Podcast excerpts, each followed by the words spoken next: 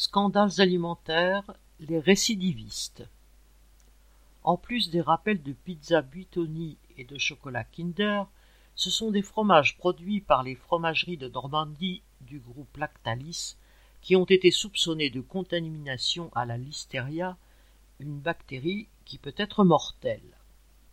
Lundi 4 avril, il s'agissait des coulommiers et des bris de marque Normandville et Grain d'Orge et d'un coulommier Franprix. Mais quatre jours plus tard, le groupe Lactalis a dû élargir l'alerte à 24 000 produits qui ont été rappelés, s'ils n'ont pas déjà été mangés entre-temps. La faute est rejetée sur un des producteurs qui fournissait Lactalis en lait cru. En réalité, le groupe n'en est pas à sa première affaire. En 2017 déjà, un scandale avait éclaté car du lait vendu par Lactalis était contaminé à la salmonelle. Des nourrissons déshydratés avaient été hospitalisés.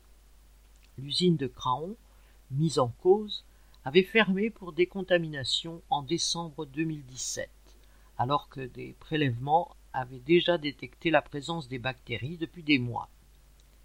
Depuis, des centaines de victimes ont porté plainte contre Lactalis, mais il n'y a toujours pas de procès en vue.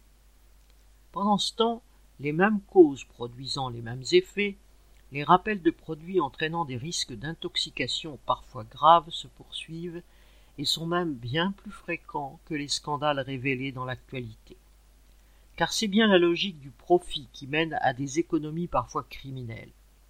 Le site de rappel du gouvernement français signale pas moins de 4377 références alimentaires non conformes ou dangereuses répertoriées depuis mars 2021 et c'est sans doute une goutte d'eau dans l'océan des problèmes sanitaires et d'hygiène dans l'industrie. L'essentiel des contrôles est réalisé par les entreprises elles-mêmes et l'insuffisance des contrôles extérieurs est régulièrement dénoncée par les associations.